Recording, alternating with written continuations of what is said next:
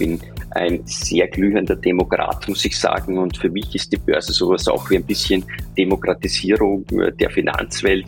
Und äh, Aktien sind das direkteste Bild aus meiner Perspektive. Und deswegen mache ich das mit Aktien. Und manchmal funktioniert die eine Strategie besser als die andere.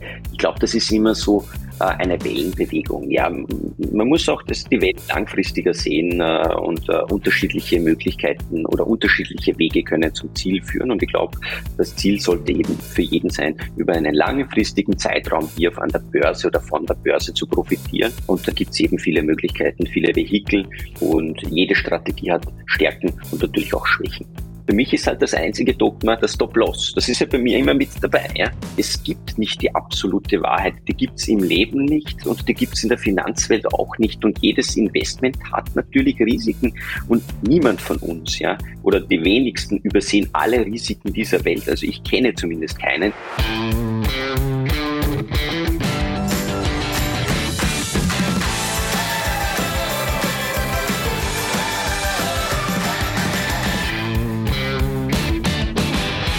Ich gehe ja immer mit offenen Augen durch die Finanzwelt und schaue mir viele Themen an. Dabei bin ich der festen Überzeugung, dass ich noch immer einiges lernen kann. Das ist dann auch immer die Grundlage für die Interviews im Finanzrocker Podcast. Meinen heutigen Gast, Richard Ritchie Dobitzberger, kannte ich aber bis zum Sommer noch überhaupt nicht. Dabei führt er das mit über 1400% Rendite erfolgreichste Wikifolio der Wikifolio-Rangliste. Auch einige seiner anderen Wikifolios haben die 1000% Marke geknackt. Ich habe mich dann etwas mehr mit seinen Ansätzen beschäftigt und wollte mehr darüber erfahren, wie er vorgeht bei der Auswahl der Aktien und wie man so eine Performance erreicht. Damit heiße ich dich herzlich willkommen zu einer neuen Finanzrocker-Folge. Mein Name ist Daniel Kort und auf meine Anfrage sagte Richie dann gleich zu. In fast 80 Minuten sprechen wir über die momentane Marktlage, seine Strategie, Einzelaktien wie Boeing oder PayPal und einiges mehr. Bevor wir aber darüber sprechen, noch der kurze rechtliche Hinweis. Bei diesem Interview handelt es sich weder um eine Anlageempfehlung noch um eine Anlageberatung. Wir geben unsere Meinung wieder und was ihr daraus macht, das bleibt euch überlassen. Jetzt gehen wir aber gleich ab zum Interview. Auf geht's. Meine Leitung geht heute nach Wien zu Richard Ritchie Dobitzberger. Mit einer Performance von über 1400 Prozent gehört sein Wikifolio zu den erfolgreichsten auf der Plattform. Wir wollen heute darüber sprechen, wie er bei der Aktienauswahl vorgeht und wie er den momentanen Markt bewertet. Aber erstmal herzlich willkommen im Finanzrocker Podcast, Ritchie. Schön, dass du da bist. Ja, hallo, grüß dich. Danke, dass du mich eingeladen hast. Ja, ich muss ja zugeben, dass ich dich gar nicht äh, kannte, bis jemand unter dem Video von äh, Christian Jagd, das hatte ich glaube ich im März das Interview, deinen Namen genannt hat und dann stand da, lad doch mal den Ritchie ein und da dachte ich zuerst an den Ritchie Dittrich von der Börse Stuttgart, den hatte ich aber schon zweimal drin und äh, dann habe ich ein bisschen weitergeguckt und du hattest ja dann auch äh, geantwortet und dadurch ist dann das Interview entstanden, ein halbes Jahr später. Ja, ist, ich muss schmunzeln, das nennt man dann fast so wie YouTube-Piraterie, oder? ja, aber ich finde, das hat äh, gepasst. Ich bin ja immer auf der Suche nach interessanten Gesprächspartnern. Und äh, wenn ich mir so deine Performance angucke, ich habe sie ja eben kurz erwähnt, die ist ja sogar noch besser als die von äh, Christian, äh, die auch schon überragend ist. Von daher freut es mich sehr, dass du gleich zugesagt hast. Ja, danke, danke, wie gesagt, dass ich hier, hier sein darf und äh, mit dir quatschen kann. Ja, dann lass uns mal über die Börse an und für sich sprechen. Wie lange investierst du denn schon an der Börse? Also privat investiere ich seit äh, der Jahrtausendwende, seit 2000, also kurz nach dem Abitur habe ich äh, ja meine erste Aktie gekauft. Also auch schon satte 22 Jahre her. Ja, und du hast dann einige Crashs auch mitgemacht. Ja, durchaus. Also äh, habe hier natürlich äh, unterschiedliche Crashs schon mitgemacht, beziehungsweise sagen wir mal herausfordernde Situationen erlebt. Okay, und äh, was war so die äh, größte Herausforderung? War das 2008, 2009? Äh, nee, gar nicht diese Zeit so extrem. Ich glaube, dass in Wirklichkeit aktuell eine der herausforderndsten Zeiten ist äh, an der Börse mhm. und äh, äh das sieht man auch, wenn man sich die Portfolios, Depots von unterschiedlichen Social Tradern, aber natürlich auch Fonds ansieht, insbesondere. Da ja. fallen mir spontan einige ein, wo durchaus aktuell äh, eine sehr hohe Volatilität und ein sehr hoher Drawdown gegeben ist.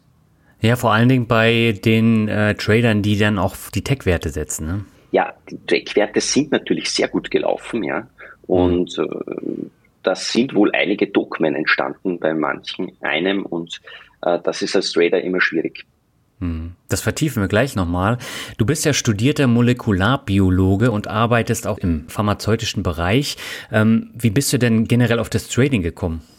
Ja, das war eigentlich ganz zufällig. Also interessiert habe ich mich schon immer auch für Börse und für Investments. Man lernt es ja in der Schule leider nicht, äh, aber mhm. äh, nach der Schule habe ich äh, äh, am Bau gearbeitet. Also ich habe mich eigentlich nicht entscheiden können, was ich nach dem Abitur machen soll. Jetzt habe ich mal dazu entschieden, als Bauarbeiter mhm. äh, mein Geld zu verdienen. Und äh, da habe ich okay. eigentlich so drei Bücher gehabt, die ich gelesen habe. Und das eine war das Genschaft Dolly. Ja, das äh, geht eher in die Molekularbiologie klarerweise. Das andere, das war so, wie investiere ich an der Börse äh, und ein Buch, ein Sachbuch über Politik und äh, Politikwissenschaften, Geschichte habe ich auch noch gelesen während dieser Zeit. Ja, mhm. und äh, da muss ich sagen, dass äh, da habe ich mich dann eben für, beim Studium für die molekulare Biologie entschieden. Aber das Interesse für Trading und Finanzen ist natürlich äh, weiter sehr stark gewesen und in der Folge äh, ja, äh, habe ich mich dann auch immer weiter äh, mit Finanzen auseinandergesetzt, bis zu dem Zeitpunkt, äh, wo ich mich dann auch entschieden habe, 2012 äh, meine Wikifolios zu starten. Das war aber auch der Start von Wikifolio. Hm. Und äh, du arbeitest aber nach wie vor in der Branche, oder? Ganz genau. Ich bin sehr happy pharmazeutische Industrie, arbeite in einem großen Pharmakonzern, macht auch wirklich Spaß. Äh, mhm. Man lernt sehr viele spannende, nette Menschen kennen und äh, ist natürlich dann auch immer hautnah an der Wissenschaft dabei. Bin da in der medizinischen Abteilung, äh, also eher im wissenschaftlichen Bereich tätig und äh, ja, das ist natürlich als Molekularbiologe auch eine schöne Spielwiese, sag ich mal. Aber das heißt, ähm, so das Thema Vollzeit-Trader, das stand bei dir gar nicht zur Debatte, weil du einfach so viel Spaß an deinem Job hast. Äh, bis dato, also bis zum aktuellen Zeitpunkt jedenfalls nicht. Äh, was die mhm. Zukunft bringt, das weiß man ja nie. Aber äh, bis zum aktuellen Zeitpunkt äh, ist meine Trading-Strategie auch so aufgebaut, dass die sehr schön berufsbegleitend auch funktioniert und äh, mhm. Äh, dadurch das Trading für mich, also mir Spaß bereitet und wirklich viel Freude bereitet, äh, ist es gar nicht Arbeit für mich. Ja. Hm.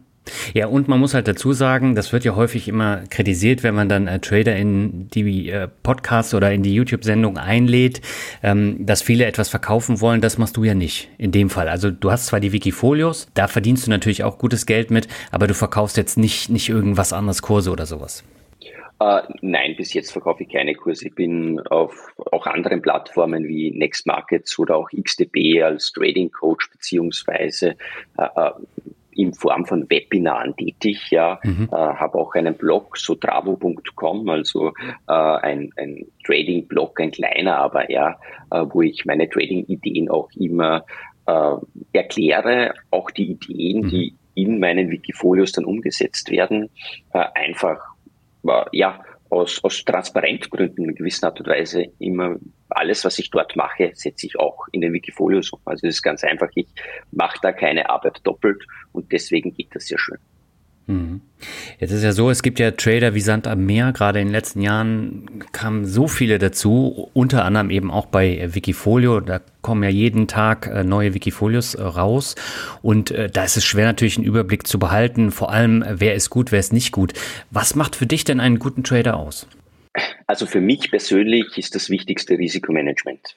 Also mhm. eine klare Strategie, eine klare, ein klarer Anlagehorizont für einen Trade. Also für mich ist es wichtig, dass ein Trade von A bis Z durchorganisiert ist. Das heißt, dass ich mit einem Stop-Loss für mich natürlich, und das ist natürlich immer subjektiv, da gibt es ja sehr, sehr viele Strategien, aber für mich ist mhm. das Wichtigste, dass jeder Trade einen Start hat, einen Stop-Loss hat, ein Ziel hat und damit in einer Schablone gehandhabt wird. Und jeder Trade, jeder Wert, äh, jeder Kauf einer Aktie, und bei mir sind es nur Aktien, beziehungsweise mhm. auch Rohstoffe manchmal, aber äh, in der Regel Aktien, hat hiermit einfach ein Gesamtbild. Das kann man sich dann so vorstellen. Jeder Trade ist so wie ein Bild, ein Kunstwerk und es wird dann durchgeführt und wenn es dann zu Ende geht, dann geht es zu Ende, dann kann ein neuer gemacht werden.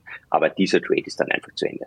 Mhm. Anpassungen nach unten gibt's da nicht. Also das Stop-Loss wird festgelegt, das ist das Wichtigste und da wird nicht mehr dran gerüttelt. Mhm. Ähm, warum setzt du auf Stop-Loss?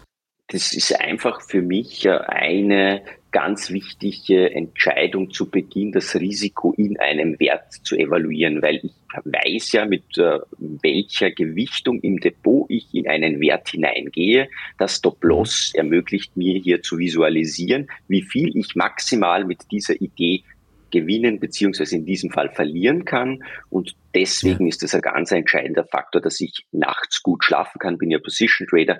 Trades bleiben hier auch offen, aber das Stop-Loss ist eben hier der, der Faktor, den ich zumindest verwende. Hm. Und äh, wir haben ja jetzt äh, arge Schwankungen im Markt und da, da gibt es ja durchaus auch Werte, die mal eben um 20, 30 Prozent nach unten krachen. Also Meta bzw. Facebook fällt mir da jetzt ein aus äh, den letzten Wochen. Ähm, wie verhält es sich denn da mit den Stop-Loss-Kursen? Kommt man da dann auch zu dem angegebenen Kurs raus oder fällt der Wert dann trotzdem noch runter? Hm. Also das ist natürlich äh, immer auch äh, ein Risiko, äh, das beachtet werden muss. Das kann mhm. natürlich passieren, dass manche Broker, manche Banken hier dann keine Kurse zu diesem Preis machen können, weil es eben vielleicht ja. über Nacht passiert, also ein Gap nach unten stattfindet über Nacht. Und da ist es dann natürlich immer auch wichtig, äh, aus meiner Perspektive, wie dieser Wert gewichtet ist im eigenen Depot. Ja, weil wenn man nur mhm. fünf Prozent sozusagen Gewichtung hat, dann ist natürlich das der absolute maximale Verlustpunkt sind diese fünf Prozent bei einer Aktie. Das Stop-Loss ja. ist ebenso etwas wie ein, äh, wie ja, wie das Fallschirmziehen, das ist der Fallschirm selbst, aber man hat ja noch eine Reserve und das ist dann die Gewichtung im äh, im Depot und das ist dann sozusagen das zweite Auffangbecken. Mhm. Und dein Wikifolio, das heißt ja Umbrella, also Regenschirm. Äh, was verstehst du denn unter einer Regenschirmstrategie? Äh, also diese Regenschirmstrategie bezieht sich darauf, dass auf in unterschiedliche Branchen eben je nach wirtschaftspolitischer Lage auch investiert werden kann. Das heißt, mhm. äh, meine Theorie oder nach meiner Theorie gibt es in jeder, in jedem äh, Anlage, also in, in jedem Anlagezeithorizont, ja, äh, eine Branche oder einige Branchen, die besonders profitieren könnten, immer im Konjunktiv mhm. natürlich, ist ja meine persönliche Meinung, äh, in einem Umfeld, wirtschaftspolitischen Umfeld profitieren könnten. Und diese Branche, äh, die wird dann sozusagen als Regenschirm verwendet, beziehungsweise da wird dann eben übergewichtet in diese Branche. Und je nachdem, wie sich das entwickelt, wird das auch äh, regelmäßig evaluiert, beziehungsweise sehr rasch kann da auch reagiert werden und ausgetauscht werden. Mhm. Das heißt aber, du setzt da tatsächlich auf Branchentrends. Also äh, was mir aufgefallen ist, äh, du hast viele Rüstungswerte in deinem Portfolio. Das ist ja äh, eine Branche, die in den letzten Monaten extrem gut lief, aus nachvollziehbaren und nicht so schönen Gründen. Ähm, aber dann setzt du darauf so lange, wie du der Meinung bist, dass die Branche Oberwasser hat. Oder sehe ich das falsch? Ganz genau, ganz genau. Äh, kurz erklärt, warum Rüstungs- oder Verteidigungsindustrie natürlich äh, mhm. äh, ist es äh, der aktuelle globale Hintergrund, geopolitische Hintergrund, der hier ausschlaggebend ist. Der zweite Faktor ist, es sind grundsätzlich Werte, die Dividendenwerte äh, sind. Ja, die bezahlen alle mhm. Dividenden oder die meisten zumindest. Das heißt, eine Zinserhöhung, zumindest aus meiner Perspektive, ist hier nicht so schlimm als bei reinen Technologiewerten. Es sind trotzdem innovative innovative Unternehmen mit neuen Technologien. Das kann man ja der Verteidigungsindustrie auch äh, nicht absprechen. Ist hier sehr viel Innovation mhm. und Forschung auch drinnen, das auch in der Zukunft oder die auch in der Zukunft zivil genutzt werden kann. Äh, und es ist eben äh, hier, äh, oder das sind eigentlich die Hauptgründe, warum hier so übergewichtet worden ist. Und auch hier ist es so, sobald sich die Situation ändert, ist diese Branche eben nach dem nach der Umbrella-Strategie eben dann nicht mehr so spannend. Dann wird es wieder eine andere Branche geben, die hier übergewichtet wird. Hm.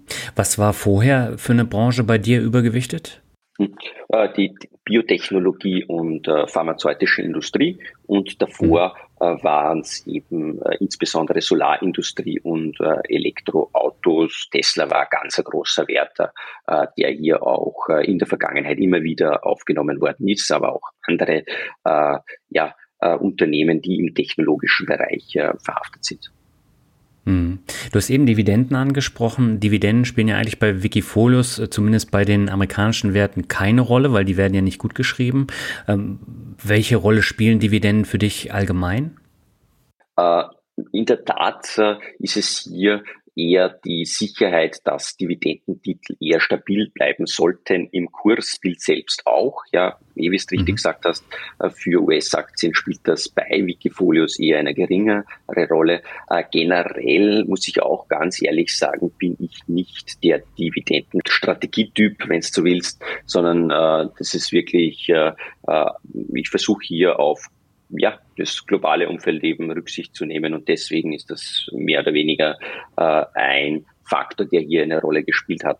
Äh, ist zu anderen Zeitpunkten oder in anderen Situationen gar nicht der Fall. Bin auch sehr gerne eben in hochtechnologischen Branchen äh, verhaftet. Äh, da sind natürlich Dividenden äh, eher äh, kein, kein wirklicher Faktor oder in der Biotechnologie spielen die auch keine Rolle. Und wann ist so ein Zyklus in der Umbrella-Strategie vorbei, äh, wenn die Kurse wieder fallen oder wonach äh, richtest du das aus? Ja, also generell ist die Ausrichtung, wie schon gesagt, äh, hinter jedem Wert steckt ja ein, eine Stop-Loss-Strategie. Wenn dieses mhm. Stop-Loss nach unten durchbrochen ist, ist dieser Wert einmal draußen, ja, weil ja. eben äh, der Trade, wobei natürlich mehrere einzelne Trades in einem Wert drinnen sein können. Das kannst du so verschachtelt vorstellen. Weil mhm. es können natürlich auch mehrere äh, Chartbilder, mehrere News äh, dazu führen, dass immer wieder auch hochgestockt wird oder aufgestockt wird. Aber hinter jeder Aufstockung steckt auch eine eigene, ein eigenes Bild, eine eigene Strategie. Auch wenn es ein, in einen Wert sozusagen hier investiert oder getradet äh, worden ist. Äh, und wenn eben diese einzelnen Stop-Loss gezogen werden, dann fällt dieses Unternehmen grundsätzlich aus dieser äh, Umbrella-Strategie sukzessive hinaus, je nachdem, wie viele mhm. Einzeltrades ein Wert jetzt äh, beinhaltet. Und dann äh, wird mal geschaut, was sind die Hintergründe und wenn es sich hier um Hintergründe handelt, die eben aus geo, geopolitischer oder wirtschaftlicher Struktur sich verändert haben. Sage mal, äh, ja, einfach äh, eine, eine Umorientierung in mehr erneuerbare Energien wäre hier zum Beispiel der Fall. Dann könnten andere Branchen eben besser profitieren, wie die Solarbranche, dann würde dann dort investiert werden und die aktuelle Branche würde eben dann nicht mehr als priorisierend geachtet werden oder beachtet werden. Mhm. Ich habe ja eingangs schon die Performance von äh, über 1400 Prozent in zehn Jahren angesprochen. Also du hast das Wikifolio am 16.09.2012 aufgesetzt. Und ähm, was mir auffällt, du hast eine durchschnittliche Jahresperformance von 31 Prozent, also das ist schon richtig, richtig gut. Und es gab tatsächlich bis auf 2022, also in diesem Jahr, keine gravierenden äh, Rücksetzer. Das heißt, äh, du hast es dann alles rechtzeitig verkauft. Also gerade 2020, da gingen die Werte ja alle nach unten, bei dir auch ein bisschen, aber man, man sieht es in der Gesamtheit gar nicht. Ja, das ist einfach, ähm, ich bin bis zu dem Zeitpunkt eher in erneuerbarer Energie auch gewesen, beziehungsweise das ist so, so wie soll man sagen, so ein Übergang von Biotechnologie zu erneuerbarer Energie und dann eben zur Verteidigungsindustrie aufgrund der globalen äh, geopolitischen Situation. Äh, das mhm. ist natürlich mit einer gewissen Volatilität verbunden. Das liegt natürlich auch daran, äh, weil äh, beim Wikifolio Umbrella, über das wir jetzt sprechen, natürlich äh, hier nur zwölf Werte äh, vorhanden sind und manche Werte, nehmen mal Rheinmetall jetzt raus, ist gerade mit einer Gewichtung von 19,2 Prozent im Wikifolio enthalten. Wenn es da natürlich Nachrichten gibt, dann kann es da schon mal nach unten gehen und ein breiteres oder ein breiterer Abverkauf im Markt führt natürlich dann auch zu ja, einer erhöhten Volatilität. In der Vergangenheit waren diese Eruptionen, sage ich einmal, äh, eher niedriger oder sind weniger stark ausgefallen. Äh, und das würde ich mal als diesen Hintergrund sehen. Mhm. Was mir jetzt auffällt, 19 äh, Prozent sind natürlich schon ein sehr hoher Wert bei nur zwölf mhm. Aktien in dem Wikifolio. Ähm, hast du nicht vorher festgelegt, dass maximal 10 Prozent von einem Wert drin sein sollen oder ist dir das relativ egal? Im Wikifolio Umbrella sind, ist mehr oder weniger die, die Handelsidee wirklich, dass äh, äh theoretisch hier auch eine 100 oder eine, eine, eine ja, 100 Prozent 100 Prozent nicht. Es sind immer sechs unterschiedliche Unternehmen, aber ich sage mal eine 90-prozentige mhm. Gewichtung in einem Wert vorhanden sein könnte. Ich versuche aber hier äh, auch bei für mich subjektiv sehr guten Konstellationen auf maximal 25 Prozent Gewichtung zu gehen. Ja. Mhm. Ich sage, ich versuche das. Es gibt immer wieder auch Situationen, wo das passiert ist, dass ein Wert noch höher gewichtet gewesen ist.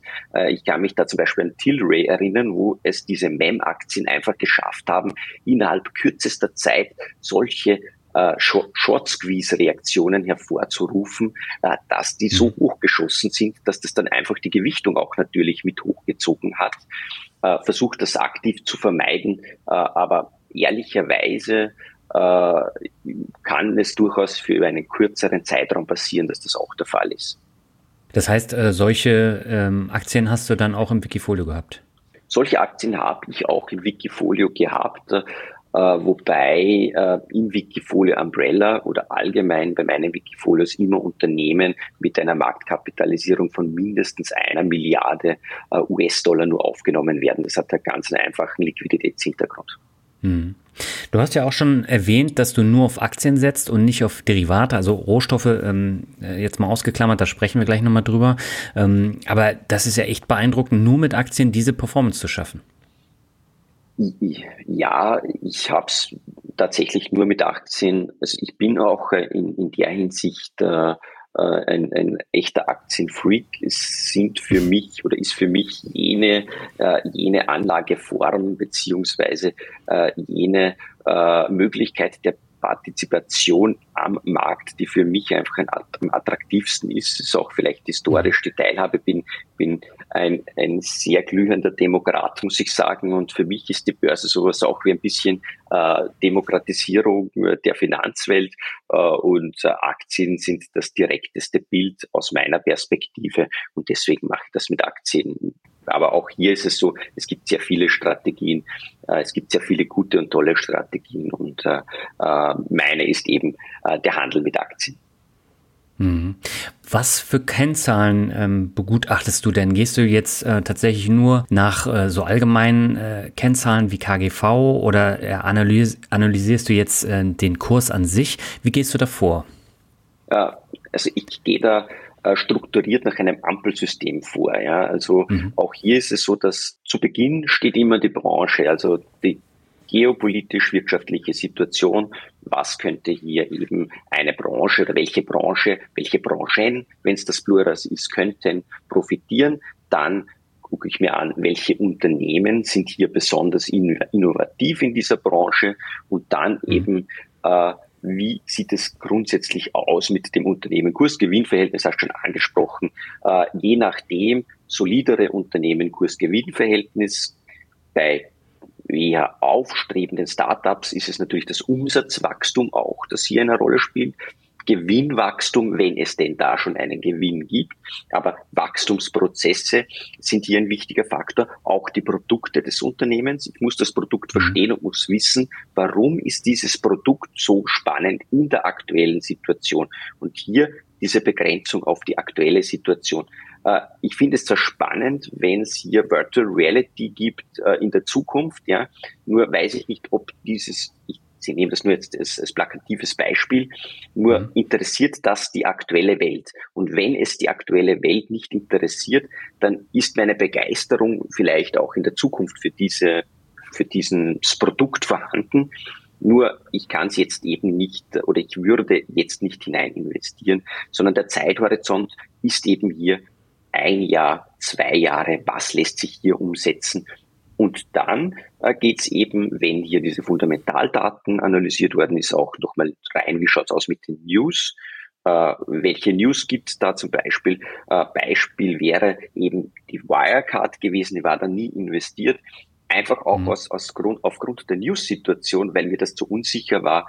Ich habe keine China-Aktien, weil mir die News aus China nicht immer so gefallen, äh, wie sie mir gefallen könnten. Ja?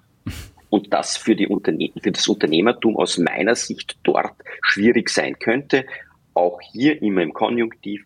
Und wenn mir dann diese Newslage aber gefällt, ja, dann äh, schaue ich mir das Chartbild an. Hier geht es um Unterstützungen und Widerstände und mhm. eben auch um kurzfristigere Indikatoren, die mich dann zum Einstieg motivieren. Und wie schon gesagt, dann wird ein klassisches Position Trading Bild aufgebaut mit einem Stop-Loss zu Beginn. Das ist das einzige Dogma dann in diesem Trade. Und dann wird eben äh, dieser Position Trade durchgeführt äh, bis zum Ende. Und das Ende jedes Trades, jedes Wertes ist eben das Durchbrechen des Stop-Loss, das in der Regel dann nachgezogen wird. Also wie ein Trailing Stop-Loss kannst du dir das vorstellen, mhm. wo eben dann Unterstützungen beziehungsweise Widerstände genutzt werden und dann wird eben der Wert abverkauft. Und das ist eigentlich ein ganz einfaches Regelsystem, das ich mir da zurechtgelegt habe. Keep it short and simple war das erste, was ich auch äh, äh bei meinen Politikwissenschaftenkursen gelernt habe. Und äh, nur wenn es einfach funktioniert, kann ich mich zumindest daran erinnern und dann mache ich das auch so. Aber natürlich ist es immer auch eine Interpretation dabei. Ganz kurz nochmal Trailing Stop Loss für diejenigen, die es nicht wissen. Äh, kannst du das vielleicht nochmal ganz kurz erläutern? Das funktioniert ja auch nicht bei jedem Broker, ähm, aber es gibt bestimmt äh, einige, die das nicht ganz ähm, wissen. Magst du es vielleicht kurz erläutern? Genau. Also äh, Trailing Stop Loss gibt es ja unterschiedliche Möglichkeiten. Das heißt, ein Nachziehen des Stop Loss in der Kursbewegung, einfach gesagt, mhm. bei mir ist es immer wenn Widerstände oder Unterstützungen hier erreicht werden, dann wird eben unter diese Unterstützung ein Stop-Loss gesetzt. Das heißt, fällt der Aktienkurs unter eine charttechnisch dargestellte Unterstützung, dann wird eben verkauft, weil eben die Annahme besteht, dass der Kurs weiterfallen könnte. Und das ist so ganz kurz erklärt ein Stop-Loss, ein Trailing Stop-Loss, wobei es hier natürlich äh, bei mir aktiv gemacht wird. Hier gibt es natürlich unterschiedliche Broker, wo eben Prozentzahlen eingegeben werden können. Und wenn der Kurs dann unter einen Prozentwert vom Maximalkurs oder vom aktuellen Kurs fällt, dann wird automatisch verkauft und das wird automatisch nachgezogen. Mhm.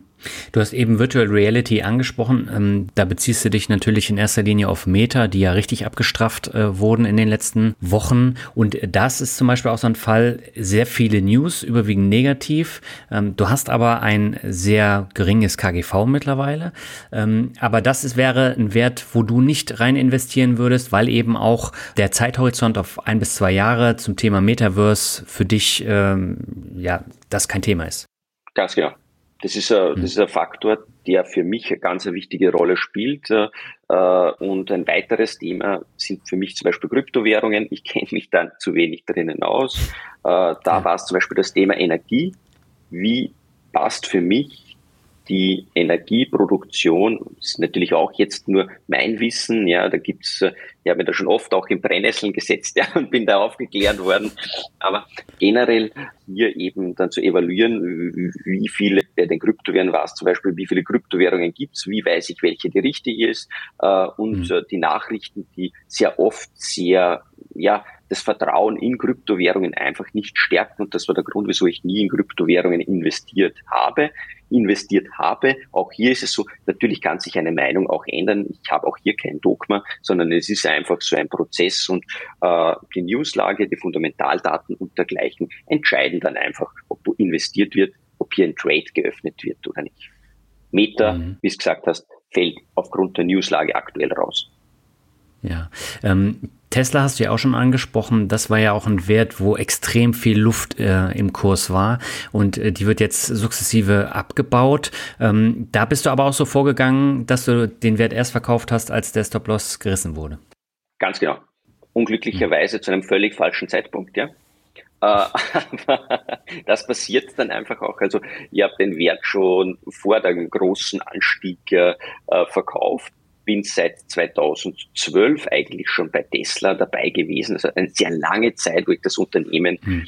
äh, beobachtet habe.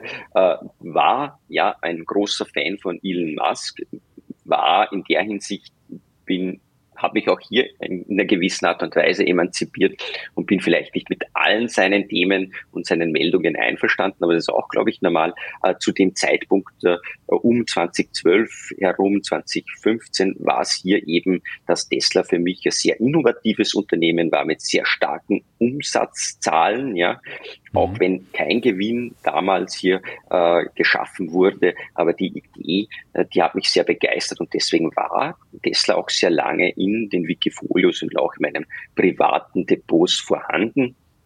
Äh, jetzt ist es äh, nicht mehr so der Fall äh, und das eben auch aus unterschiedlichsten Gründen, ob es jetzt eben die Newslage ist, beziehungsweise die Perspektive, die ich zumindest in der aktuellen Situation nicht mehr so sehe wie einiger Zeit. Aber auch hier ist es so, Interpretation oder die Interpretation muss jeder für sich selbst finden. Mhm. Ja, das ist ein ganz wichtiger Punkt. Du hast eben auch was angesprochen, weshalb ich nicht auf Stop-Loss-Kurse ähm, setze. Und ich habe mir ein paar Mal die Finger verbrannt. Das heißt, äh, ich habe viel zu früh verkauft und danach ist der Wert erst durch die Decke gegangen. Und da habe ich mir gesagt, ich äh, lasse es mit den Stop-Loss-Kursen. Ich bin Langfristinvestor und ähm, ich will mir die Chancen nicht verbauen. Und seitdem habe ich das auch äh, durchgezogen. Ein paar Mal wäre es natürlich gut gewesen, hätte ich einen gehabt, aber in der überwiegenden Anzahl äh, der Werte in meinem Portfolio war es gut, dass ich keinen hatte, weil die hm. sind dann ordentlich nochmal angestiegen. Aber das ist eine Entscheidung, die wirklich jeder für sich äh, treffen muss. Und äh, ich persönlich sehe es für Langfristanleger eher für unnötig an. Aber hm. jetzt gerade bei deinem, bei deiner Vorgehensweise ist es schon sinnvoll, einen Stop-Loss zu setzen. Das ist Vielleicht auch äh, erklärend natürlich, äh, ich habe, das ist ein Unterschied, glaube ich, ob man langfristiger Investor ist und wirklich mhm. sagt, man glaubt in dieses Unternehmen und man hat ja. diesen Zeithorizont 10 bis 15 Jahre von einer Aktie. Mhm. Ja. Äh, das ist, glaube ich, eine unterschiedliche Herangehensweise. Beim Wikifolio oder als Position Trader ist der Anlagehorizont ja nur ein Jahr, würde ich mal sagen. Äh, Position Trade mit einem Jahr ist schon, schon wirklich äh, ein, ein, ein sehr schöner Zeithorizont, ein langer.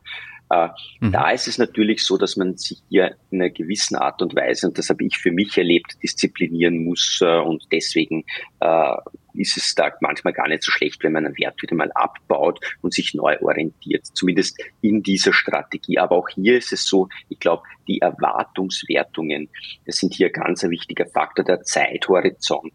Wie oft hat man Zeit, dass man Shifts, Aktien-Shifts oder Anlageprodukte im Portfolio verändern möchte. Also ich glaube, das ist immer hier sehr individuell gestaltet. Ja, absolut. Du hast ja neben Umbrella auch noch weitere Wikifolios. Umbrella ist das mit Abstand größte und ich glaube auch erfolgreichste. 23 oder fast 24 Millionen investiertes äh, Kapital.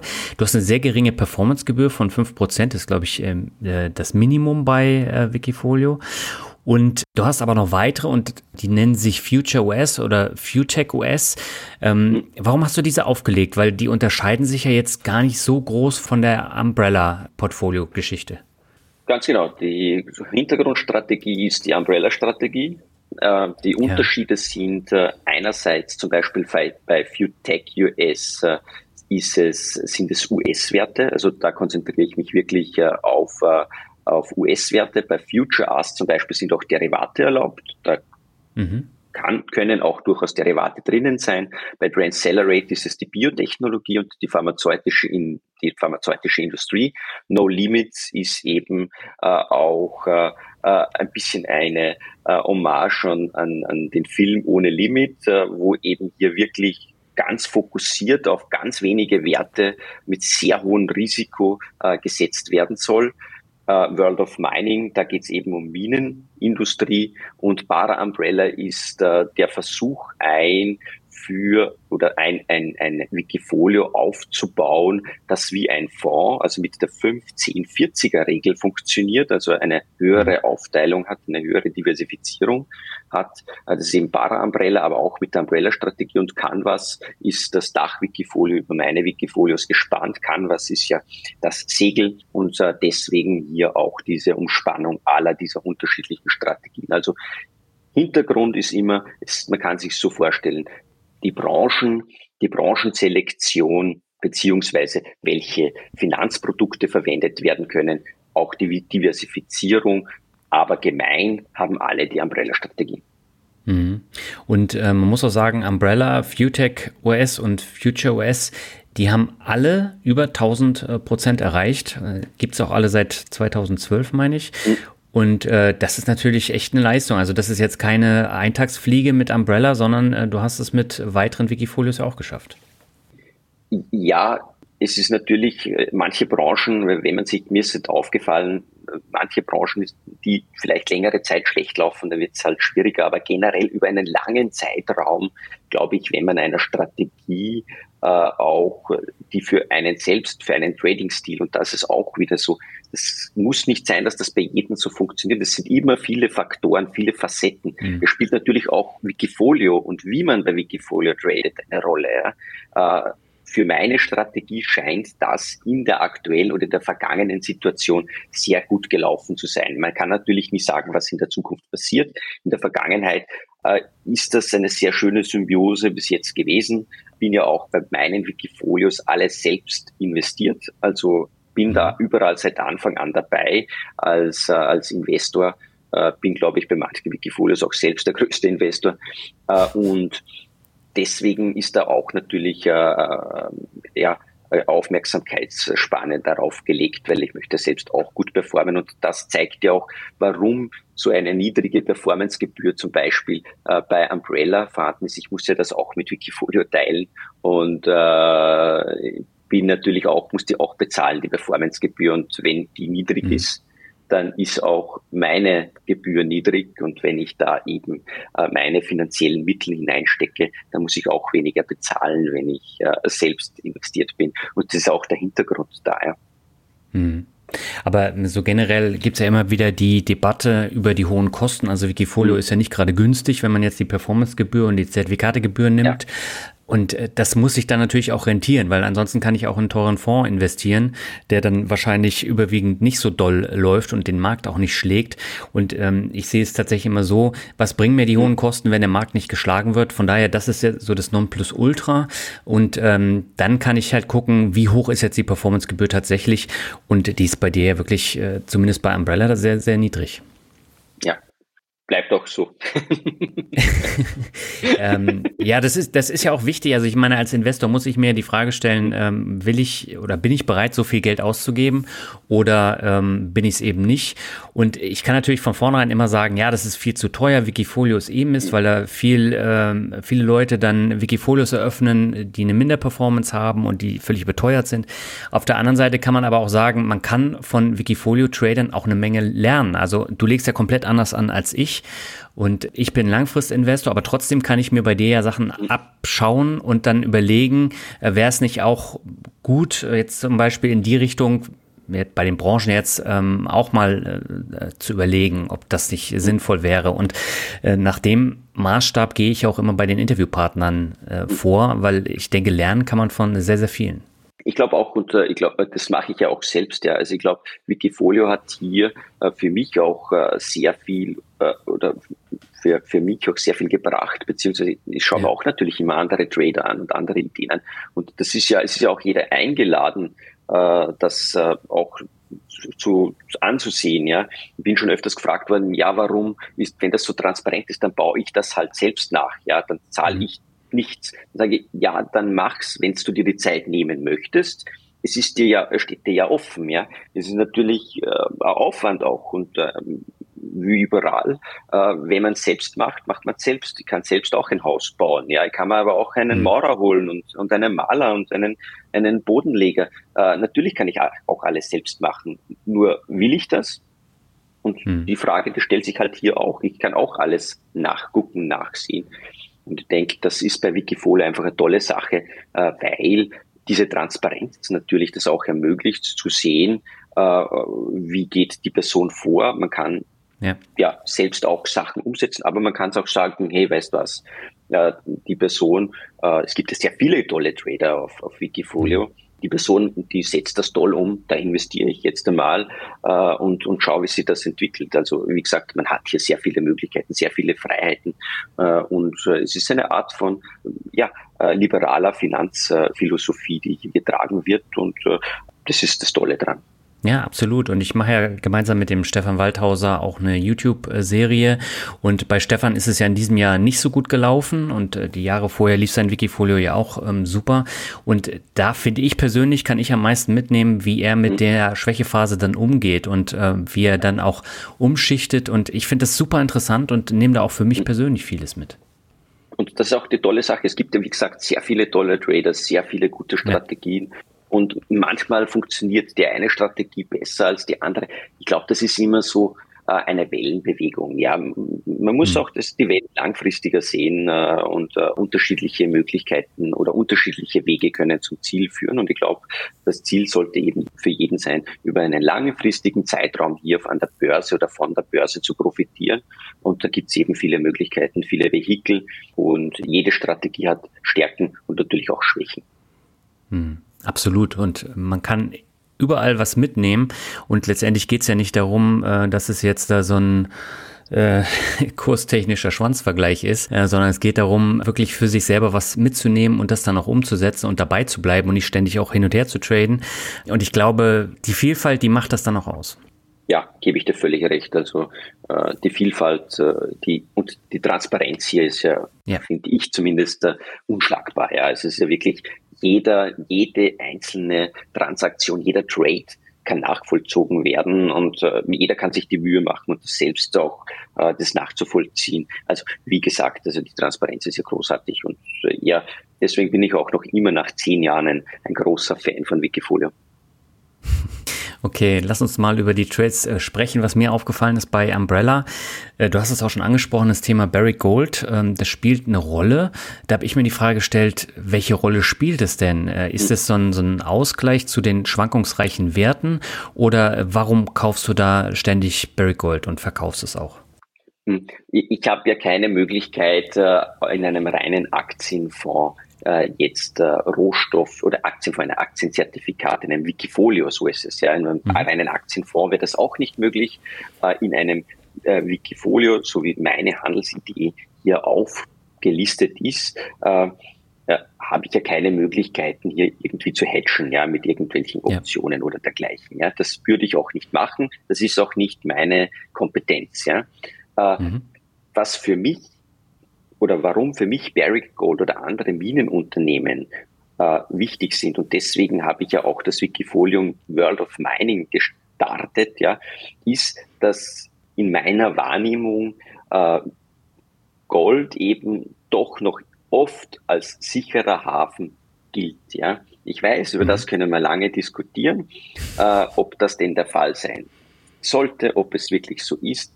Das ist halt meine Meinung und äh, da können wir wahrscheinlich eine eigene Podcast drüber machen.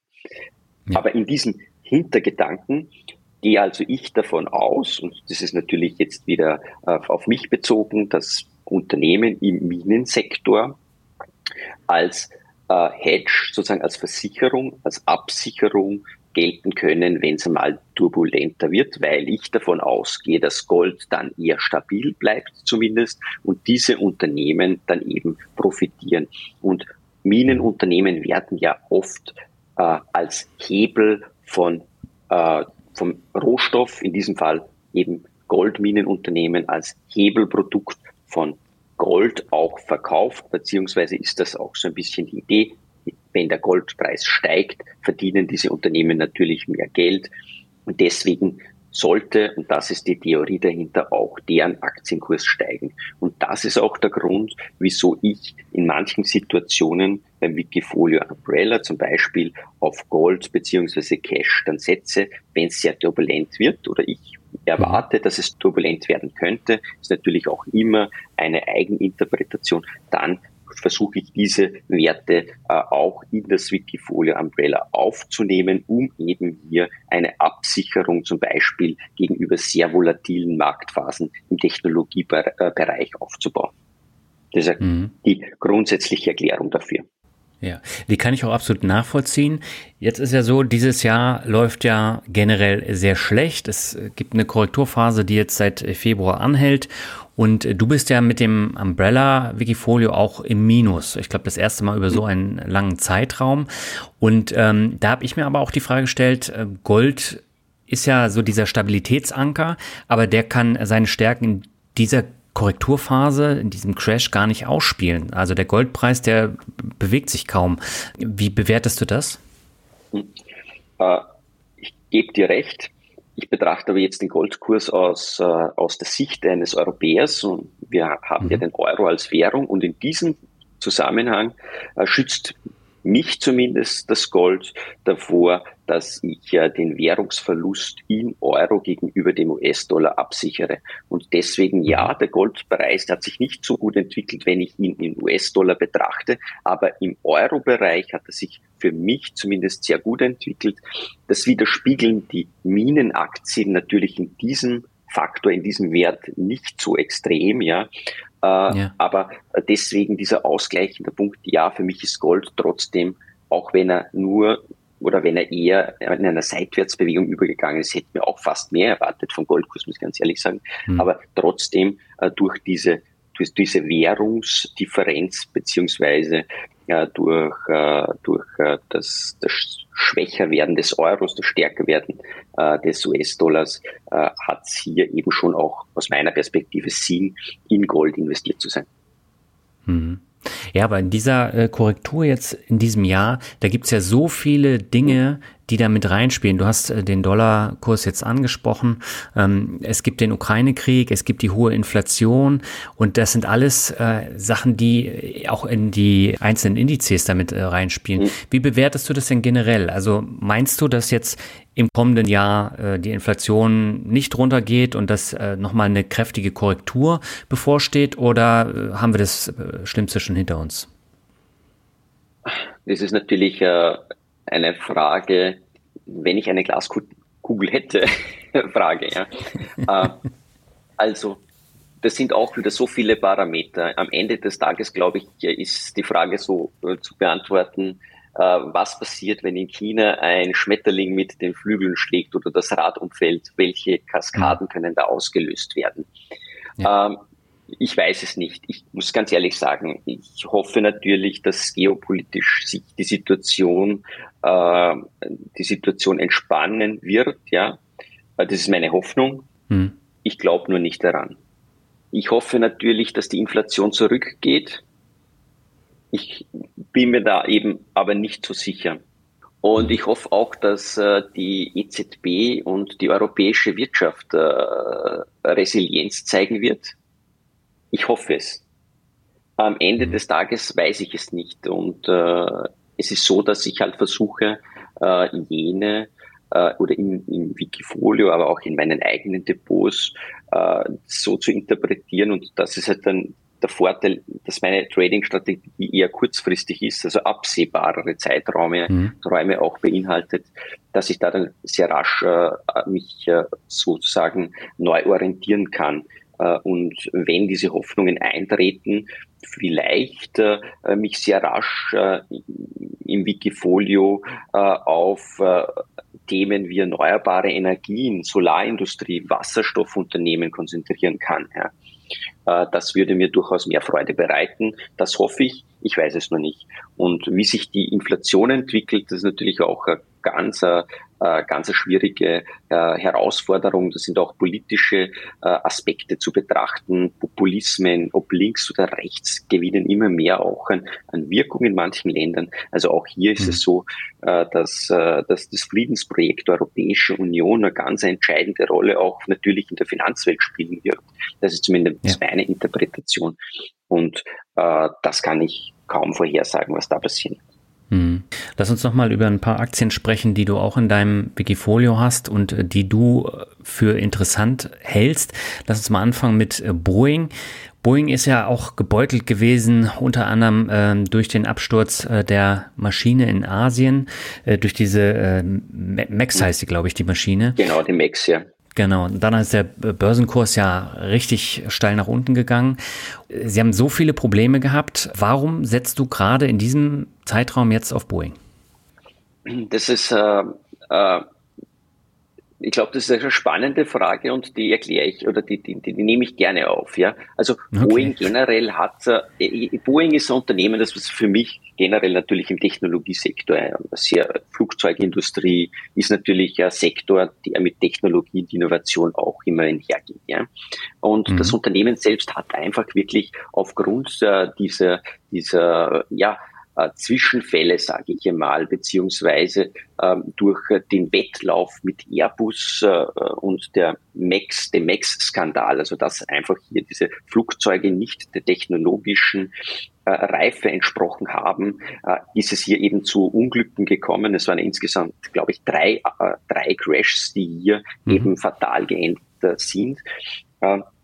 Und das war natürlich ein ein sehr starker, äh, eine sehr starke Rezession, die hier bei Boeing eingetreten ist. Das Unternehmen hat einerseits an Glaubwürdigkeit verloren. Ich glaube, das ist ein ganz entscheidender Faktor. Ja. Äh, und auch mhm. den Wettlauf äh, mit Airbus, wenn es eben um diesen Mittelstreckenflieger geht. Und das war, war, wäre ja ein sehr großer Preis, Treiber gewesen, beziehungsweise ein sehr großer äh, profitabler Wert äh, im Unternehmen. Und äh, der zweite Faktor, den Boeing natürlich auch gespürt hat, war die Covid-Situation. Ich meine, der Kursabsturz ja, von 300 US-Dollar dann nochmal auf, ja, fast unter 100 US-Dollar oder um die 100 US-Dollar, das war natürlich auch hm. äh, eine brutale Situation. Diese zwei Faktoren, Max und Covid, haben natürlich bei Boeing äh, hier zu sehr starken äh, Verwerfungen im Kurs geführt. Schlechte News. Warum glaube ich oder warum bin ich jetzt in Boeing investiert? Ich glaube dann schon auch, dass hier jetzt einmal ein Boden gefunden worden ist. Wenn ich mir dann das mhm. Chart nämlich anschaue, hat Boeing jetzt ungefähr die Bewertung von 2014. Die Technologie hat aber Boeing nicht verloren. Und ich glaube auch, mhm. dass Boeing ein Wert in den USA ist, der emotional so verankert ist, dass er mental zumindest too big to fail ist. Und diese Gründe bewegen mich halt, dass ich sage, okay, Boeing hat auch jetzt zahlentechnisch durchaus äh, zumindest im Ausblick durchaus äh, wieder äh, ja, äh, von sich reden machen können. Äh, der Umsatzanstieg in den Commercial Airplanes, also in, in den Auslieferungen äh, der neuen 737 ist, geht wieder nach oben. Also es ist für mich hier ein bisschen ein Silberstreifen am Horizont der Kurs ist schon aus meiner Perspektive relativ weit nach unten gelaufen. Und ja, mhm. warum äh, sollte dann Boeing nicht auch wieder mal Geschäft, ein Geschäft machen können? Äh, unter Anführungszeichen kann es noch schlimmer kommen. Und äh, ja, da ist natürlich dann auch der Wert, der aufgenommen wird aufgrund dieser fundamentalen News-Parameter und dann auch charttechnischen Parameter. Und im Wikifolio Umbrella zum Beispiel ist es mit 5,9 Prozent jetzt einmal gewichtet, das Unternehmen. Und da ist hier auch ein Stop-Loss natürlich vorhanden. Äh, und äh, das ist so dieser Gedankengang, wieso Boeing da aufgenommen worden ist. Aber das ist also ein klassisches Beispiel, wie ich mir zum Beispiel ein Unternehmen auch anschaue und was so die Gedanken dann dahinter sind. Aber wie gesagt, meine persönlichen Gedanken, äh, die ich dann eben so in einen Trade hineinbaue. Mhm. PayPal ist ein anderes Beispiel. Da bist du jetzt auch ein bisschen im Minus, ist die zweitkleinste mhm. Position. Das ist ja auch ein Wert, der ist von über 200 Euro auf, äh, ja, ich glaube, äh, 70 gefallen. Mhm. Und äh, das ist natürlich auch ein Sturz gewesen, der äh, jetzt im Rahmen von dieser Tech-Korrektur stattgefunden hat. Ähm, warum denkst du, dass PayPal in den nächsten zwölf Monaten wieder Boden finden wird?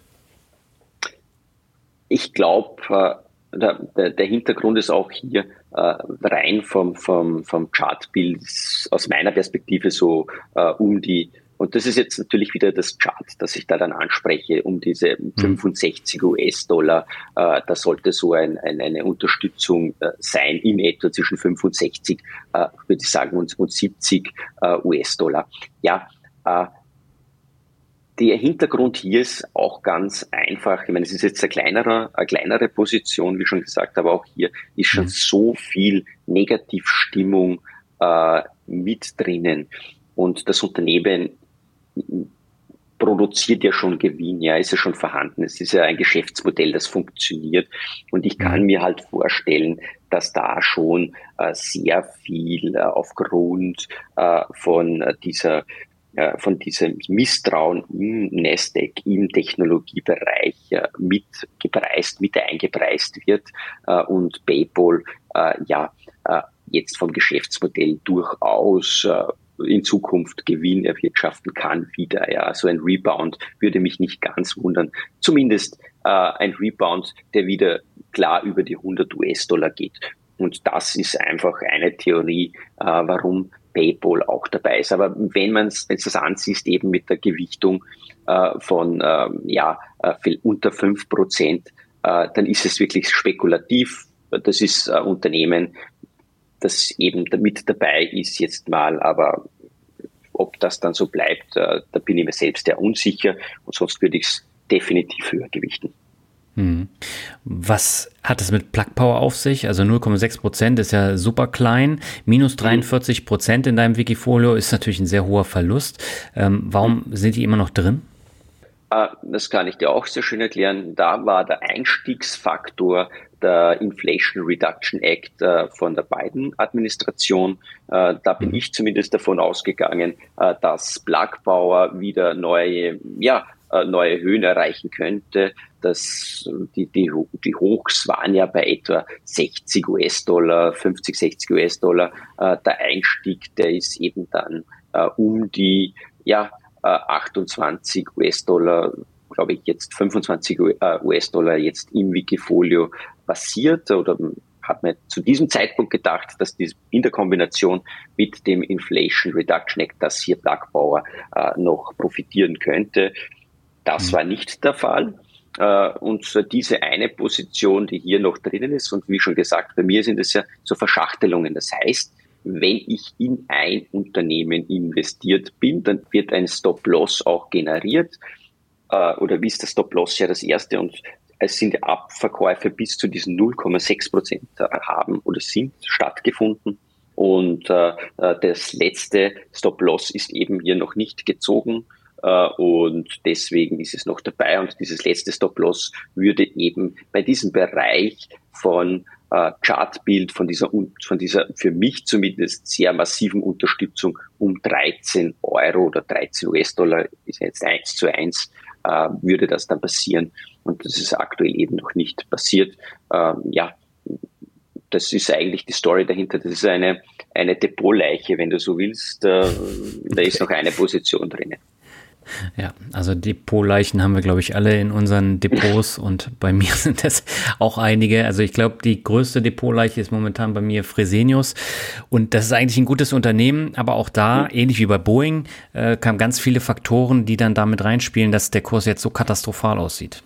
Ja, also ich glaube, das ist immer so äh, ich, ich glaube ja an Bergbauer, am Glauben scheitert es ja nicht, wenn ich ehrlich bin. aber, aber was soll ich machen? Ich kann jetzt, äh, hätte ich den, und die Gewichtung war ja viel höher, also die war ja bei 10 mhm. Prozent in etwa, ja. Äh, und das ist ja schon, da ist schon sehr viel abverkauft worden. Jetzt sind es noch 0,6 Prozent. Mhm. Und es könnte auch wieder höher werden. Also es bleibt ja im Visus. Also es ist ja nicht so, dass ich die Unternehmen dann vergesse und sage, so, jetzt habe ich verloren und mag dich nicht mehr und mei und ich laufe davon. Nein, ganz im Gegenteil, die bleiben natürlich äh, auf meiner Watchliste und sollte sich vom charttechnischen beziehungsweise von der Newslage was ändern oder von der vom, vom, vom, vom Branchenumfeld was verbessern, denn dann bin ich gerne wieder mit dabei bei einem Unternehmen eben in der Wasserstoffherstellung, saubere Energie, ist das selbstverständlich. Aber gehe ich den ganzen Weg äh, bis zur Hölle mit, eben mit dieser Strategie äh, nicht weil ich eben einen anderen Zeithorizont habe. Würde ich als Investor dabei bleiben? Vielleicht ja, wenn mein Zeithorizont über 10, 15 Jahre geht, könnte Plagbauer durchaus ein ganz entscheidender Player werden, zumindest meine Interpretation vom Geschäftsmodell. Aber auch das kann falsch sein. Hm. Naja, äh, Casey Wood hat ja auch ganz viele Unternehmen, ich glaube unter anderem auch Plug Power, äh, ähnlich bewertet und äh, der, der Fonds ist ja implodiert, mehr oder weniger. Ja, ich bin immer wieder dann auch begeistert, wie das passieren kann, ja, aber das ist einfach andere, das ist einfach deswegen, glaube ich, weil jeder von uns ja ein anderes Bild hat und mein, diese Strategie, mhm. die hat halt eine ganz andere Strategie und das ja. ist ja auch wertzuschätzen. Das muss halt auch dem, der investiert und der das Produkt kauft, der muss halt das Wissen, sagt, okay, äh, schauen wir in zehn Jahren nochmal rein. Ich glaube, die Person, die hat das, die, die, die sieht diese langfristigen Trends und das ist nur eine kurzfristige Korrektur. Das gibt es. Ich bin halt für das zu ungeduldig, muss ich auch ganz ehrlich sagen. Und äh, ich äh, bin halt da ein anderer Investmenttyp und, äh, und auch hier ist es so und richtig, glaube ich, äh, da gibt es sehr viele gute Strategien. Die Erwartungshaltung, die muss halt mit dem Zeithorizont übereinstimmen. Und wenn wir Erwartungshaltung in 10, 15 Jahren halten, ist es eine andere Erwartungshaltung als in einem oder zwei Jahren.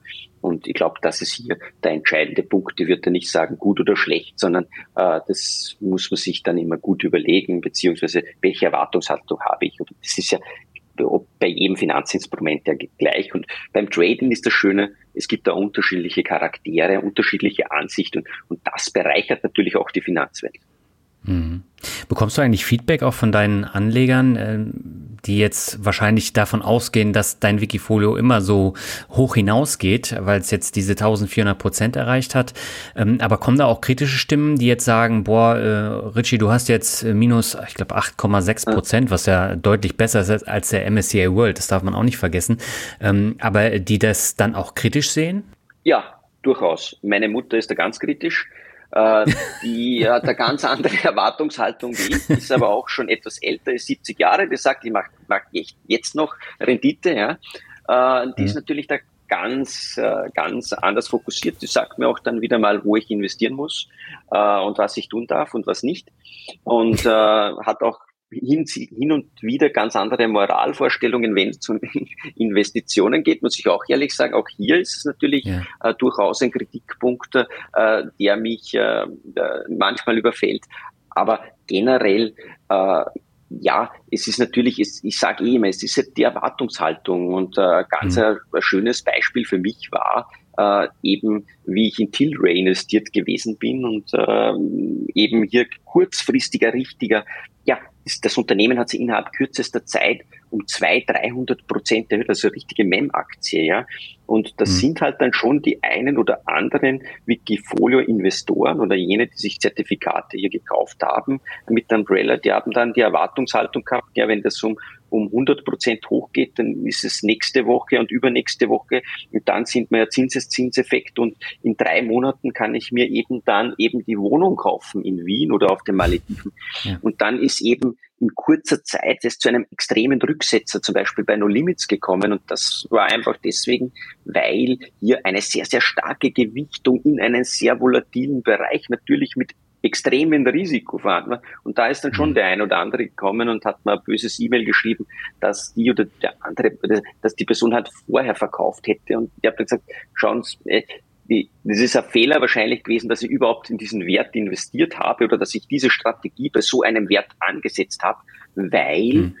meine Strategie ja eine längerfristige ist und diese MEM-Aktien eher auf Daytrading-Basis hier agiert haben. Also da sind ja wirklich Stop-Loss über Nacht, die haben ja gar nicht halten können, weil am Abend war das Unternehmen wert, ich sage mal, äh, am Nachmittag 10 US-Dollar, äh, am, am, am Abend dann 100 US-Dollar und am nächsten Morgen 50 US-Dollar und dann hast du einen Drawdown auf einmal gehabt von 50 Prozent. Ja, also das ja. ist halt die, die Situation auch hier. Ja, natürlich bekommt man Feedback, manchmal ist es schön, manchmal ist es äh, herausfordernder, aber grundsätzlich macht es, erfreut es natürlich immer und es macht es sich ja, oder das Schöne ist, auch wenn sich Leute Gedanken darüber machen, auch das ist ja schon ein Mehrwert.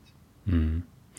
Du hast das Thema Kritik ja eben schon angesprochen. Ich persönlich sehe das Thema Social Trading zunehmend kritisch. Es gibt ja immer mehr Plattformen, wo man äh, Social Trading betreiben kann und wo man dann auch investieren kann. Wikifolio ist jetzt, glaube ich, die, die älteste Plattform. Es gibt ja da noch andere, die nicht so transparent sind. Ähm, und da sind halt viele von diesen Meme-Jägern dann da drin und äh, die haben dann mhm. ein, zwei Mal Erfolg gehabt und äh, halten sich dann für die größten Trader unter der Sonne. Und äh, viele unwissende Anleger gehen dann da rein, weil sie eben diese Erwartungshaltung haben, das geht so weiter und sie können sich schnell eine, eine Wohnung in Wien oder sonst wo kaufen, wie du eben schon mhm. gesagt hast. Wie siehst du das denn so generell?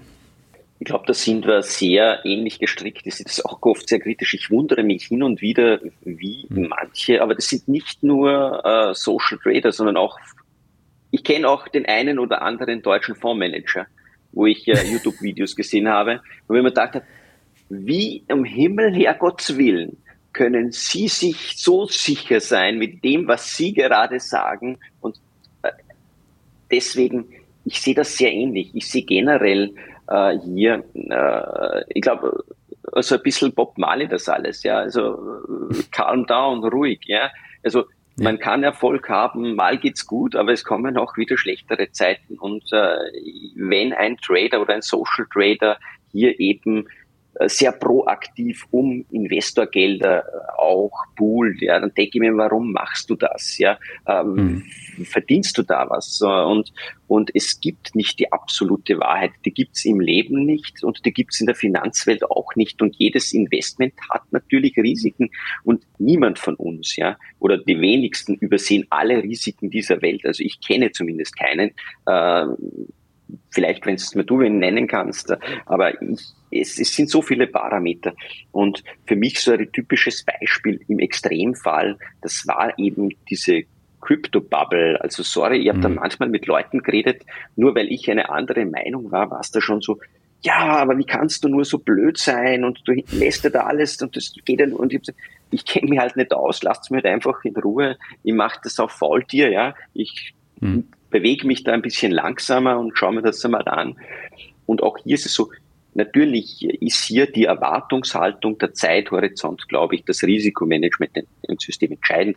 Bei Social Trading hat man hat zumindest die Möglichkeit, glaube ich, auch mal die Track Records anzusehen, sich einmal hinzusetzen, wer sind diese Persönlichkeiten, was machen diese Menschen. Ich glaube, ja, kritisch auf jeden Fall, nur man kann sich dann auch informieren natürlich über die einzelnen Personen und äh, das ist ja auch das Schöne am Social Trading. Bei einem Fonds weiß ich es bis auf ein Publikumsfonds, wo eben wirklich die Personen und die Persönlichkeiten vorne stehen, sehr selten, wer der Fondsmanager ist und äh, das sehe ich dann wieder als positiv. Also Kritik äh, ja, kritisch sein, ich glaube, ist immer gut. Schindluder wird auch überall getrieben.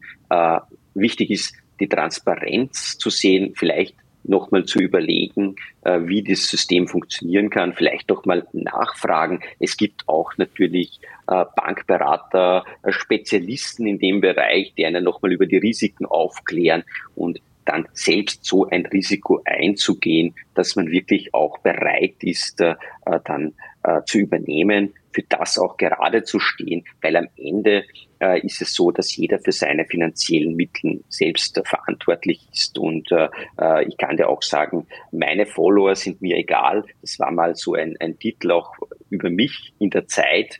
Und äh, mhm. zu dem stehe ich auch. Also ich bin da selbst investiert, sorry. Äh, ich freue mich natürlich, wenn ich hier Aufmerksamkeit bekomme. Ich freue mich natürlich, wenn ich hier Follower generiere. Aber am Ende des Tages äh, bin ich kein Vermögensberater, ich bin kein Finanzberater. Also bitte gehen Sie zu den Spezialisten, wenn es um solche Sachen geht. Und ja, natürlich äh, können Sie diese Punkte oder kann man diese Punkte auch immer äh, ins Auge fassen. Und natürlich ist es, äh, gibt es eine Möglichkeit im Social Trading Bereich aber anschauen und dann halt investieren, wenn man bereit ist dazu und wenn man es auch natürlich für sich selbst äh, gut überlegt hat. Und ich glaube, dann mhm. äh, kann man auch äh, diese, diese, diese Kritik durchaus positiv äh, aufnehmen.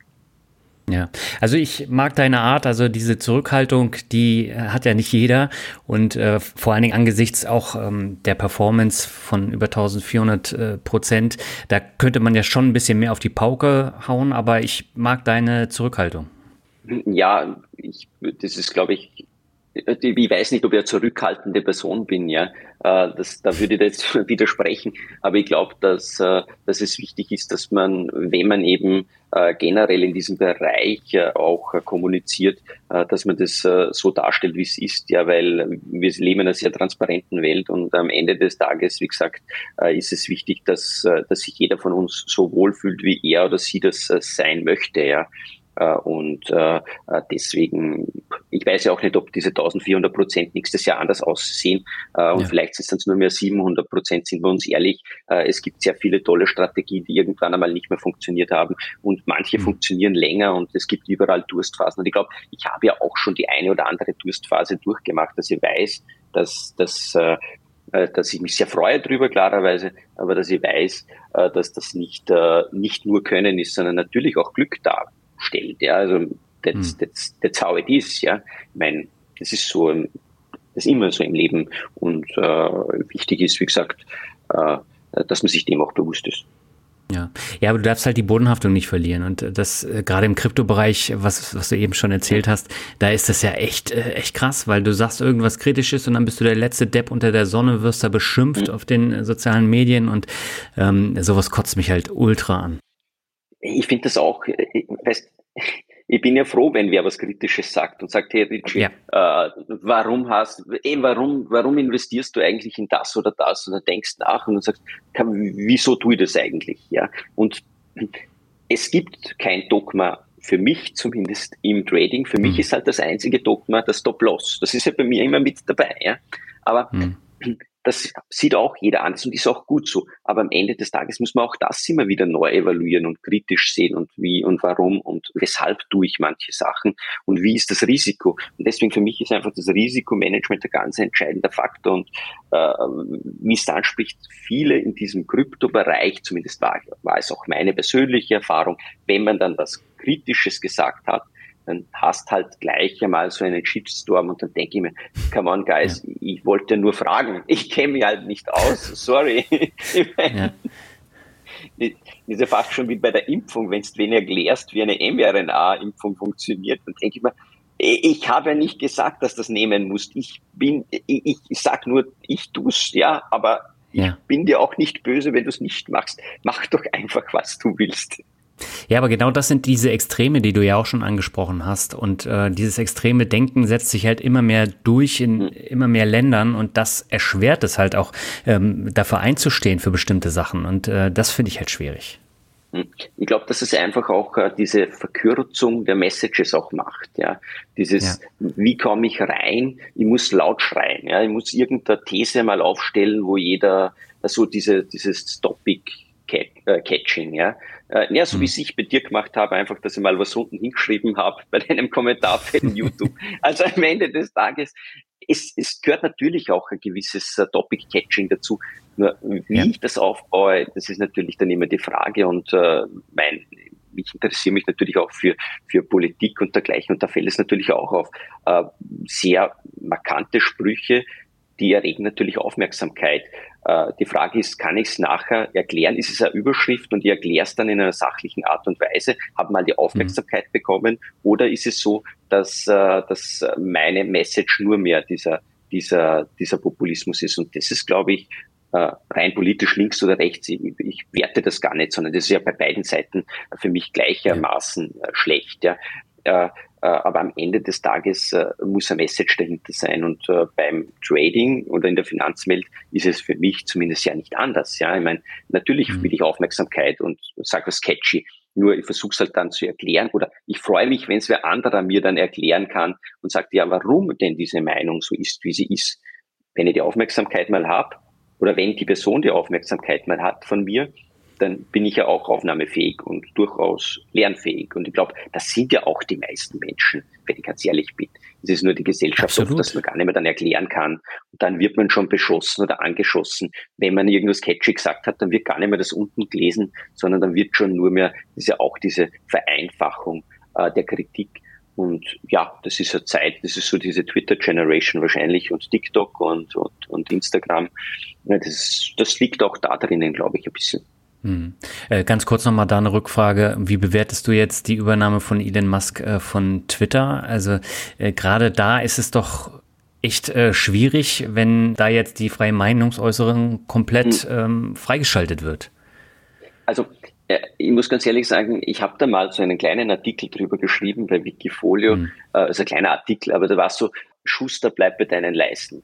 Ich glaube hm. wirklich, dass der Elon Musk nicht die perfekte Persönlichkeit für ein Unternehmen wie Twitter ist. Wenn ich meine persönliche Meinung hier äh, zutage tragen darf, ja, und ja. zwar aus unterschiedlichsten Gründen, äh, wie auch ich für manche Sachen nicht geeignet bin aufgrund meiner Persönlichkeitsstruktur, ist erst aus meiner Sicht und aus meiner Warte sicher nicht die richtige Person für Twitter. Äh, kann ich es ändern? Nein, kann ich nicht. Aber ich sehe das durchaus kritisch und ich sehe es auch kritisch für Tesla in weiterer Folge, ja? äh, mhm. weil äh, der Elon Musk für mich äh, unglaublich kreative, äh, aber auch äh, sehr natürlich äh, polarisierende Persönlichkeit ist, mhm. die was weiterbringen kann, wenn es um die Reise zum Mars geht. Ja, das trau ich, ich traue ihm das sogar zu, aber ich traue ihm eher noch die Reise oder den, die Besiedlung vom Mars zu, als eine erfolgreiche äh, Führung von Twitter. Und äh, ich glaube, und das ist meine Meinung, dass das für, von seiner Perspektive keine gut oder für ihn keine gute Idee gewesen ist. Aber auch hier ist es so, kann man natürlich täuschen und auch über das Thema könnte man wahrscheinlich äh, sehr lange philosophieren. Am Ende des Tages äh, werden wir es äh, früher oder später erfahren, ob es gut ausgegangen ist oder nicht. Äh, ich bin nicht in Twitter investiert und aktuell auch nicht in Tesla und in der aktuellen Situation äh, wird es wahrscheinlich auch bis auf absehbare Zeit so bleiben, bis sich vielleicht das wieder ändert. Auch das ist kein Dogma. Hm. Letzte Frage. Ähm, du hast es schon angesprochen, dass du in deine eigenen Wikifolios investierst. Wie sieht denn sonst so deine Asset-Allokation privat aus?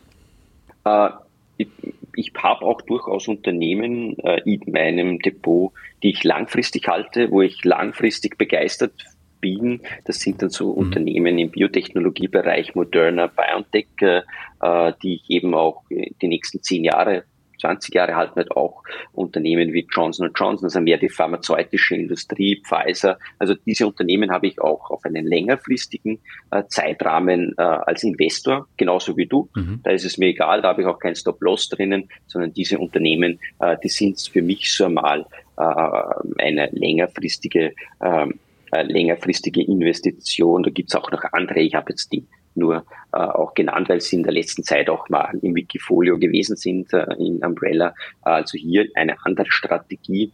Und äh, ja, natürlich äh, halte ich auch, habe ich auch äh, das eine oder den einen oder anderen Rohstoff, äh, den ich äh, physisch halte. Aber sonst, mhm.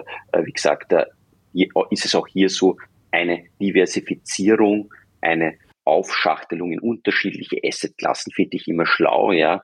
Ähm, ob es jetzt eben Immobilien sind und dergleichen. Also ich würde das immer aufteilen, äh, weil äh, was wer weiß schon äh, ganz genau, was passiert. Und je breiter man gestreut ist und wenn man es sich leisten kann, und ich sage mal, das kann sich schnell wer leisten, weil man muss ja nicht hier Unsummen investieren. Es gibt ja viele Finanzvehikel, wo man auch äh, durchaus in Immobilien investieren kann, ohne dass man selbst eine Wohnung kauft zum Beispiel. Finde ich immer schlau, wenn man das auch äh, bespricht. Da gibt es eben auch Profis drinnen, äh, die das machen. Und äh, äh ich glaube, äh, ja, äh, mit denen, mit denen oder selbst auch kann man sich Gedanken machen, klarerweise kann man das durchaus durchgehen. Und ich glaube, das mache ich privat zumindest auch so. Hm. Hast du Kryptowährung? Nein. Okay. das, das ist eine Asset-Klasse, die an mir bis jetzt zumindest noch vorbeigegangen ist. Und der Hintergrund ist wirklich, es gibt so viele unterschiedliche Kryptowährungen aus meiner Warte, dass ich nicht weiß, in welche ich investieren sollte. Äh, und ich habe bis jetzt noch niemanden gefunden, der mir gesagt hat, warum die eine Kryptowährung ist, in die ich jetzt äh, investieren sollte. That's, that's the only reason. Valider Punkt. Ja, ähm, Richie, dann würde ich sagen, dann kommen wir zum Ende, äh, zum Word Shuffle. Ich nenne dir ein paar Begriffe, du sagst, was dir dazu einfällt und beginnen möchte ich mit Wien. Schönste Stadt der Welt. okay, der nächste Begriff ist Sotravo. My Social Trading World. Social Trading World ist der, ist der Begriff, ja? Genau, das ist meine Social Trading World. Da gebe ich meine gedankenfreien Lauf, die im Zusammenhang mit äh, Trading, mit Trading-Ideen, mit Social Trading liegen. Und äh, äh das äh, mache ich äh, mit äh, einer Geschäftspartnerin gemeinsam, die hier intern beziehungsweise das ganze externe Bild auch macht und diesen Blog auch mhm. betreut. Und über das bin ich sehr froh und sehr dankbar. Mhm, okay. Der nächste Begriff, ähm, wir haben jetzt nicht ausführlich darüber gesprochen, aber gerade so in Bezug auf die Rüstungsindustrie ein interessanter Begriff, ähm, Nachhaltigkeit. Äh, unglaublich wichtiger Punkt. Hm. Und du hast ja deine Mutter auch angesprochen, vermutlich hängt äh, die Diskussion auch da dran, ne?